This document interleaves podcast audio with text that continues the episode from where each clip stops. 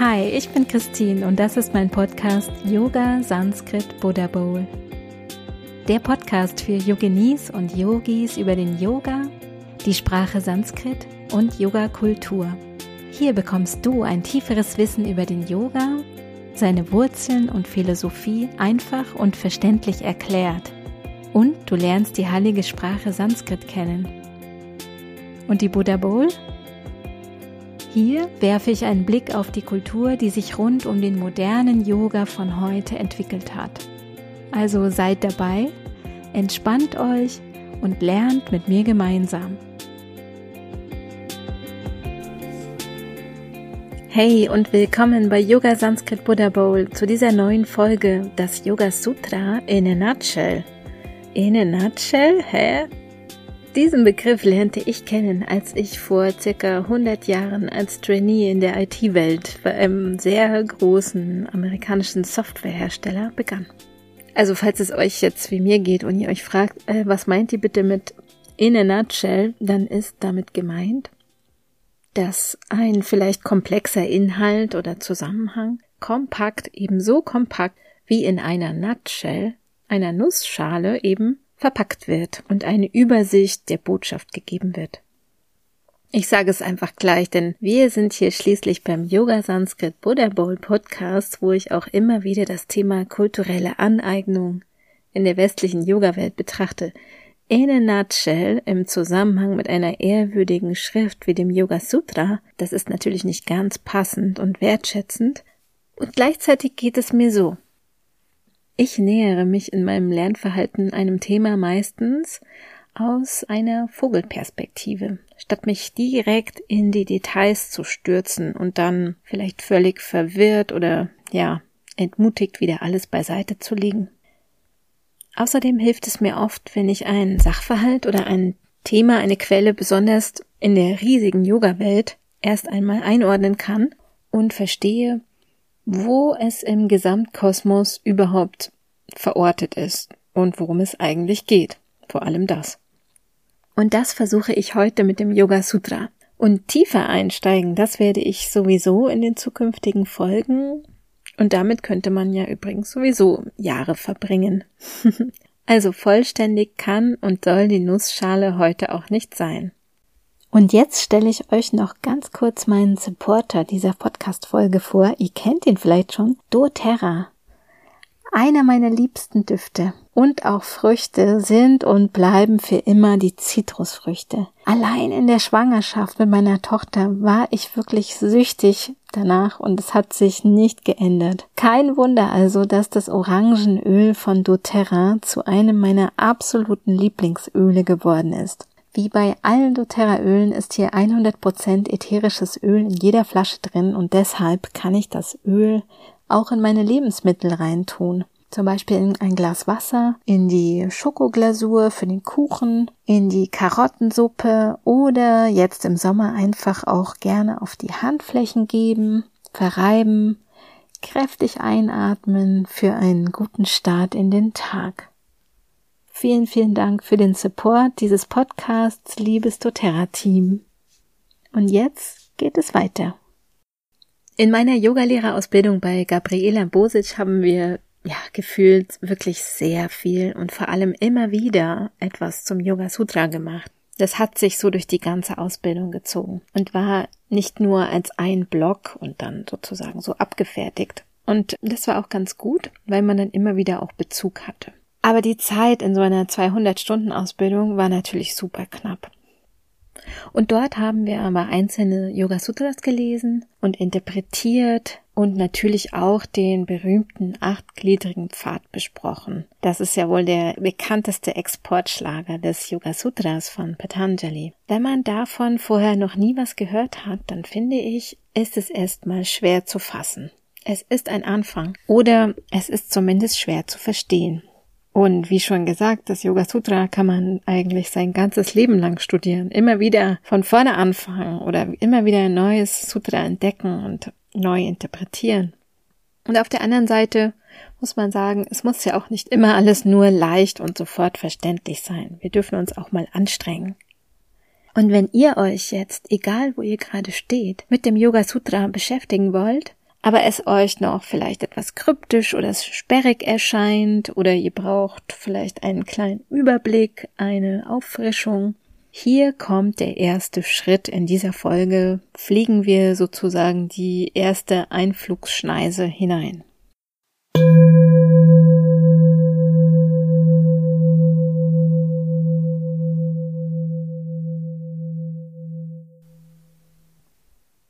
Yoga, Sanskrit, Buddha Bowl hören, ist es ja eh schon klar. Yoga ist viel mehr als nur die Asanas und deshalb bekommst du hier fundiertes Wissen, einfach und verständlich, das dich auf deinem Yoga-Weg weiterbringt. Und darum geht es in diesem ganzen Podcast. Schön, dass du zuhörst. Was steht im Yoga Sutra eigentlich drin? Welche Praktiken werden vermittelt? Sollen wir das heute noch lesen und uns damit beschäftigen? Gilt es überhaupt noch für uns moderne Yogis? Das Yoga Sutra ist und bleibt in der westlichen Yoga-Welt wohl das bekannteste Werk der Yoga-Philosophie. Zusammen mit der Bhagavad Gita natürlich. Und wahrscheinlich kennen das Yoga Sutra mehr Westler als die Menschen in Indien selbst. Und das liegt einfach daran, dass die modernen Yoga-Gurus wie Krishnamacharya, Patabi Joyce oder BKS Iyengar, Shivananda, dass die das Yoga Sutra für ihre Yogaschulen, die sie im Westen bekannt gemacht haben, als Anknüpfung an die Yoga-Tradition verwendet haben und sich sozusagen das Yoga Sutra geschnappt haben und so eine Art Yoga Sutra Renaissance damit auch hervorgerufen haben, hervorgebracht haben. Sie brauchten ja auch eine Art von Authentifizierung, dass das, was sie dort unterrichten, auf eine Traditionslinie zurückgeht, bis zu Patanjali ins vierte, fünfte Jahrhundert. Und wahrscheinlich das einflussreichste indische und nun auch globale Framework des Yoga, das ist das Ashtanga Yoga, das auch als achtgliedriger Pfad bekannt ist. Und das steckt im Yoga Sutra. Ein bisschen Sanskrit. Acht Ashta. Anga ist Glied oder Teil. Ashtanga. Zwei A's werden zusammengeführt. Ashtanga. Acht Glieder. Yoga ist natürlich Yoga. Nicht zu verwechseln mit dem Yoga-Stil Ashtanga Yoga von Patabi Joyce, der einen großen Fokus auf die Asana-Praxis, also die Körperhaltung gelegt hat, sich aber auch auf Patanjali beruft. Nehmen wir nochmal dieses Framework, also dieses Gerüst. Ashtanga Yoga ist wie eine Art Liste und die hat Patanjali in sein Yoga Sutra eingewebt. Sozusagen. Wir haben ja in der Folge zu Wer ist Patanjali oder wer war Patanjali auch darüber gehört, dass Patanjali der Yoga Sutrakara war, der, der die Fäden, die Sutren eingewebt, zusammengewebt hat. Genau, und im Yoga Sutra von Patanjali ist praktisch die Yoga-Philosophie in einer Art Anleitung dargelegt. Und der amerikanische Religionswissenschaftler und auch Indologe Edwin Bryant beschreibt das Yoga Sutra auch so, dass es wirklich die Grundlage der Hindu-Psychologie bildet. Also so fundamental sind die Inhalte. Ja, kleine Erinnerung. Wenn du magst, machst dir doch so richtig schön gemütlich. Nimm dir einen Tee oder nimm dir ein kaltes Glas Wasser mit Zitrone, setz dich hin, tu dir was Gutes. Geht's vielleicht noch ein bisschen bequemer bei dem, was du jetzt gerade machst? Das soll hier Quality Time für dich sein. Oder wenn du unterwegs bist und ähm, du kannst, dann schließ die Augen, dann nimm einfach einen tiefen Atemzug und genieß jetzt diese kleine Lerneinheit. In a nutshell, jetzt geht's los. Was ist das Yoga Sutra? Das Yoga Sutra ist der Quelltext der Yoga-Philosophie und damit auch das Standardwerk für das klassische Yoga. Also das wurde von den Indologen oder den Religionswissenschaftlern so bezeichnet. Die Phase von Patanjali als die Phase des klassischen Yoga. Also das Yoga Sutra ist kein besonders blumiger literarischer Text, das haben wir schon gehört, sondern eher eine Anleitung Und über den indischen ähm, Sutra-Schreibstil habe ich ja auch in der Patanjali-Folge schon etwas beschrieben. Und ähm, diese Anleitung aus den 195 Sutras kann nur verstanden werden eigentlich, wenn man das zugehörige Kommentarwerk liest. Es gibt also Sutra und den Kommentar dazu und man kann sich so eine kleine Formel im Kopf sozusagen darstellen, das Yoga Sutra selbst und zu jedem Sutra ein Kommentar, Text. Das ergibt alles das Patanjala Yoga Shastra, so wird es genannt. Nächste Frage. Diese Anleitung. Wofür ist das genau? Also erstmal kann man sagen, es ist eine praktische Anleitung, denn Yoga ist schon immer eine Praxis gewesen.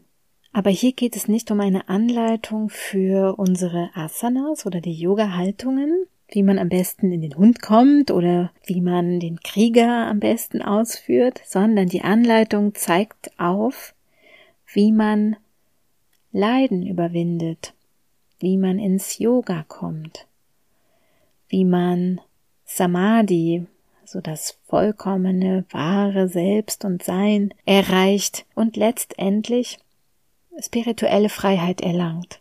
Und das nennt Patanjali Kaivalya. Und das ist das Hauptthema von Patanjali und seinen Yoga Sutras. Ja, da stellt sich doch gleich die Anschlussfrage, und wie genau soll das jetzt funktionieren? Mit der Überwindung des Leidens bis hin zur ja, Freiheit. Genau dazu geht Patanjali wirklich Schritt für Schritt seine Anweisungen und die umfassen vor allem die Technik der Meditationspraxis. Die Meditationspraxis steht in absoluten Fokus des Yoga Sutras. Das Yoga von Patanjali war eigentlich eine Meditationspraxis. Nicht das, was wir heute in den Studios finden. Und das Wort Asana kommt gerade mal in drei Sutren vor. Und äh, zum Beispiel einmal als Teil des achtgliedrigen Pfades, den er beschreibt, und einmal in der Beschreibung für einen guten und stabilen Sitz. Und damit war eigentlich dann der Meditationssitz Asana gemeint. Denn das war es, was Patanjali unter Asana in dieser Zeit vor allem gemeint hat. Was steckt noch drin? Was brauchen wir? Neben der Meditationspraxis, die man braucht, soll ein Yogi dem Ashtanga-Modell oder Weg, Ashtanga-Weg folgen. Diese Liste werde ich gerne noch einmal im Detail in einer anderen Folge besprechen, aber so in aller Kürze in der Nussschale enthalten diese acht Punkte Ashta folgendes. Nummer eins. Die ethischen Verbote nenne ich sie jetzt mal, die Yamas. Nummer zwei. Die Niyamas, ethische Gebote, könnte man sagen. Nummer drei, Asana. Nummer vier, Pranayama, die Atemkontrolle. Nummer fünf, Pratyahara, das Zurückziehen der Sinne. Nummer sechs, Tarana, die Fokussierung oder Konzentration. Sieben, Dhyana, die Meditation. Und acht, Samadhi, dem höchsten Zustand von Konzentration, wie er auch genannt wird. Ich sage hier bewusst Punkte und nicht genau Schritte oder Stufen, könnte schon auch sagen, aber im eigentlichen Sinne hm, gibt es hier keine Hierarchie, also sie bauen nicht in einer Reihenfolge aufeinander auf. Wir brauchen einfach alle acht Glieder sozusagen, um das Ziel Kaivalya, die Isolation oder die Befreiung vom Leiden zu erlangen und in unser wahres Selbst zu kommen. So das Yoga Sutra. Und noch eine ganz essentielle Zutat beschreibt Patanjali in den Sutren. Und das ist die Fähigkeit der kritischen Unterscheidung von wahrem Wissen und dem, was man vielleicht als nicht wahres oder als falsches Wissen bezeichnen könnte. Es wird oft als Ignoranz übersetzt, aber das trifft es nicht so ganz. Also hier geht es um das Urteilsvermögen, Viveka, und das vermeintlich falsche Wissen oder nicht wahre Wissen, Avidya. Und wenn ein Yogi Viveka kultiviert, dann wird er nicht von falschen Wissen oder Annahmen, falsche Schlussfolgerungen oder Glaubenssätzen in seinem Avidya fehlgeleitet. Ihr merkt schon, es geht hier mit ein paar Begriffen los. Wir hatten schon Kaivalya, Viveka, Avidya, Asana kennt ihr eh schon. Das ist im Yoga Sutra ebenso. Es ist eine praktische Anleitung, aber sie setzt auf jeden Fall Insiderwissen voraus. Und daraus kann man ableiten, dass der Text eben nicht für alle Mitglieder der Gesellschaft gedacht war. Sowieso nicht, wenn er auf Sanskrit ist. Er war nicht für alle Mitglieder der Gesellschaft gedacht, sondern für eine exklusive Gruppe von brahmanischen Priestern oder Mönchen, die sich der Welt, ja, entsagten und sich in Klöster oder in, in die Waldeinsamkeit zurückzogen. Oder eben die, die als Gurus dieses Wissen eben nur einem kleinen, exklusiven Kreis weitergegeben haben. Und da gibt's eine kleine Anknüpfung, hier wieder auch verknüpftes Wissen, Anknüpfung an die Veden. Natürlich waren die Veden auch, ja, so eine Art geheimes Wissen und waren nur einem exklusiven Kreis zugänglich. Damals. Heute ist es zum Glück anders. Auch dank dieses Podcastes. Zurück zu Patanjali. Er benutzt also eine Art technische Fachsprache, hm, Fachsprache dieser Yoga-Philosophie. Aber eigentlich kommen die meisten Begriffe aus der Schwesternphilosophie, nämlich der Sankhya-Philosophie. Es gibt ja in Indien sechs philosophische, orthodoxe, also klassische Systeme, Philosophiesysteme und Yoga und Samkhya-Philosophie, die sind einander so zugeordnet. Und man könnte das Yoga Sutra sogar auch ein Sankhya-Werk nennen und Patanjali tut das. In ähm, so manchen Manuskripten kann man das finden. Und der deutsche Indologe Philipp Maas, der hunderte von Manuskripten des äh, Yoga Sutras ähm, untersucht hat, zu diesen Manuskripten, da mache ich nochmal eine extra Folge. Das ist nämlich wirklich super spannend, wie die Arbeit überhaupt an solchen Texten funktioniert, dass wir das heute überhaupt als Buch in die Hand nehmen können. Genau, und der Philipp Maas, der hat zum Beispiel beschrieben, dass in den Manuskripten der Titel eigentlich vom Yoga Sutra nicht Yoga Sutra ist, sondern Patanjala Yoga Shastra Samkhya Pravachana. Also das Shastra, das Lehrwerk des Yoga von Patanjali. Samkhya Pravachana heißt eine ehrwürdige Darlegung oder Darstellung Pravachana der Samkhya-Philosophie. Das heißt, ähm, es wird wirklich auch als Samkhya-Werk bezeichnet. Und wir finden auch viele Samkhya-Begriffe, die in das Yoga Sutra gewandert sind. Und ich werde in einer anderen Folge gerne auch mal die Samkhya-Philosophie erklären und vorstellen, weil es wichtig ist, dass man eben diese Vorstellungen und Modelle versteht. Es gibt aber noch weitere Einflüsse auf die Termini des Yoga Sutra, also die Sprache, die wir finden, nämlich auch aus dem Buddhismus. Mit dem Buddhismus hat sich Patanjali ebenfalls ausgiebig beschäftigt, denn der Buddhismus sowie auch der Jainismus waren damals eine wirklich beliebte und ähm, aufstrebende Bewegung. Und es gab sozusagen auch ein Konkurrenzgefüge unter den Bewegungen ähm, in Indien und dadurch auch einen regen Austausch in den Gedanken. Manchmal fast sogar ein Wettrennen, wer in seinen Methoden und in seinem Denken recht hatte. Und da hat man schon genau geschaut, auch bei den Konkurrenten oder bei den Mitbewerbern, was haben sie für Gedanken und Ideen und Gutes und für wahr befundenes wurde einfach auch gerne dann integriert. Und ähm, das finden wir auch im Yoga Sutra. Und interessanterweise, aber eben auch passend zum Hauptfokus der Meditationspraxis, weist uns Patanjali an, in die Inaktivität zu gehen. Das heißt, wir haben ja schon gehört, es geht um die Meditationspraxis. Wir sollen nach innen gehen, den Geist nach innen wenden. Und das steht interessanterweise eben tatsächlich im Kontrast zur Bhagavad Gita, wo Krishna dem Krieger Arjuna rät, und nicht zu verharren und nicht zu meditieren, nicht quasi in der Passivität zu bleiben, in Klammern, wie so mancher Yogi im Wald vielleicht, sondern er sagt, Arjuna, du musst in die Welt gehen und du musst handeln. That's a whole different story gerne auch in einer anderen Folge genauer erklärt, aber hier nur zur Einordnung die Bhagavad Gita, also als Teil des Mahabharata-Epos. Diese Texte gab es schon längst, als Patanjali seine Yoga Sutren zusammengewebt hat, und ähm, da gibt es hier eine kleine Unterscheidung. Es gibt allerdings auch viele Gemeinsamkeiten mit der Bhagavad Gita und dem, den Vorstellungen und Ideen dort.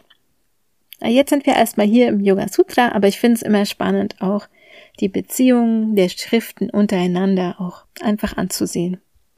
Wie relevant ist Patanjali heute noch? Ist es antiquiert? Ist es überhaupt noch aktuell? Ja, verstehen wir das heute überhaupt noch richtig im Kontext? Und da möchte ich euch auch gerne immer wieder dazu motivieren, für dich oder für euch immer wieder zu reflektieren was meint Patanjali wirklich? Also was mag er wohl gemeint haben? Kann man einfach drüber nachdenken. Und nicht einfach blind jeder Übersetzung oder Interpretation zu folgen. Es gibt ganz viele verschiedene Sichtweisen. Das geht natürlich wirklich zusammen mit einem Lehrer oder einer Lehrerin am besten. Oder man kann ja auch im Swadhyaya sich eine Interpretation anschauen, aber bleibt eben kritisch. Lest unbedingt immer auch den Kommentar vom Yoga Sutra mit dazu. Und meine Empfehlung für eine wirklich tolle Ausgabe ist die von eben genannten Religionswissenschaftler Edwin Bryant, der wirklich ja vor allem auch ein Sanskrit-Kenner ist und wirklich sehr genau übersetzt, ähm, guten Kontext gibt und auch den Kommentar dazu liefert. Kann ich mal in die Shownotes packen. Letztes Jahr habe ich noch einen sehr schönen Artikel von der Yogalehrerin und Autorin Stefanie Schönberger gelesen und sie beschreibt das Yoga Sutra dort in diesem Artikel, also eben auch eine gute Zusammenfassung und sie untersucht dann vor allem unter dem Blickwinkel, ob das Yoga Sutra heute noch zeitgemäß ist oder ob Patanjali vielleicht sogar ja mit seiner Meditation und seinem Rückzug zur Weltentsagung oder in die reine Versenkung die Meditation aufruft. Und sie beschreibt zum einen sehr schön den Zusammenhang auch der Sankhya-Begriffe, aber dann auch, dass das Yoga Sutra ein Ja zum Leben und zur Schöpfung ausdrückt. Da geht es auch um die Prakriti, also die Gestaltungskraft, die Energie, die eben erschafft. Und das finde ich eine sehr schöne Vorstellung. Das Ja zum Leben und auch zur Schöpfung. Ich bin mir zwar nicht so sicher, wie Patanjali das sehen würde, denn seine Zielgruppe war damals ja wirklich in diesem Kontext die Priester und die Mönche, die sich von der Außenwelt ja eher entfernt haben. Was aber nicht heißen muss, dass wir keine Kontakte und keine Gemeinschaft mehr brauchen, um das Leiden zu beenden oder um uns ja zu befreien. Wahrscheinlich brauchen wir in diesen Zeiten mehr und mehr davon. Und so ist das eben mit dem Kontext der Zeit, in dem eine Bewegung oder eine Philosophie entsteht. Und das können wir einfach im Hinterkopf behalten. So, das war jetzt meine Nussschale. Und ich merke, es gibt noch so viel zu erzählen. Was beinhalten die vier Padas, die Haupt, vier Hauptkapitel und welche Sutras solltest du einfach kennenlernen? All das erzähle ich dir gerne in den nächsten Folgen dieses Podcastes. Vielen Dank fürs Zuhören. Hey, und das wollte ich noch sagen. Wow, ich habe so viel wunderbares Feedback bekommen für die ersten Folgen. Das hat mich nicht nur sehr gefreut, sondern auch mega motiviert weiterzumachen mit diesem Projekt, das mir so viel Spaß macht. Merkt ihr das vielleicht? Also habt vielen, vielen herzlichen Dank für eure Zeit zum Hören, für die guten Vibes die zurückkommen und für eure Ideen für zukünftige Folgen. Schreibt mir auch gerne auf Insta oder folgt mir unter dem Yoga Sanskrit Buddha Bowl Account. Und wer noch Feedback hat, der kann das gerne rückmelden.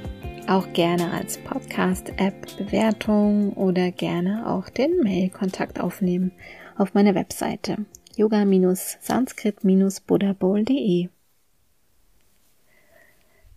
Wenn du heute was Neues gelernt hast, ähm, was du deinen Yoga-FreundInnen erzählen magst, äh, wenn du dich für mehr Yoga-Wissen in diesem Format interessierst, dann bleib gerne dran und hör auch in die nächsten oder in die vorigen Folgen rein. Schön, dass du dabei warst. Bis ganz bald. Punar Milamaha. Das war Sanskrit und heißt bis ganz bald. Ciao.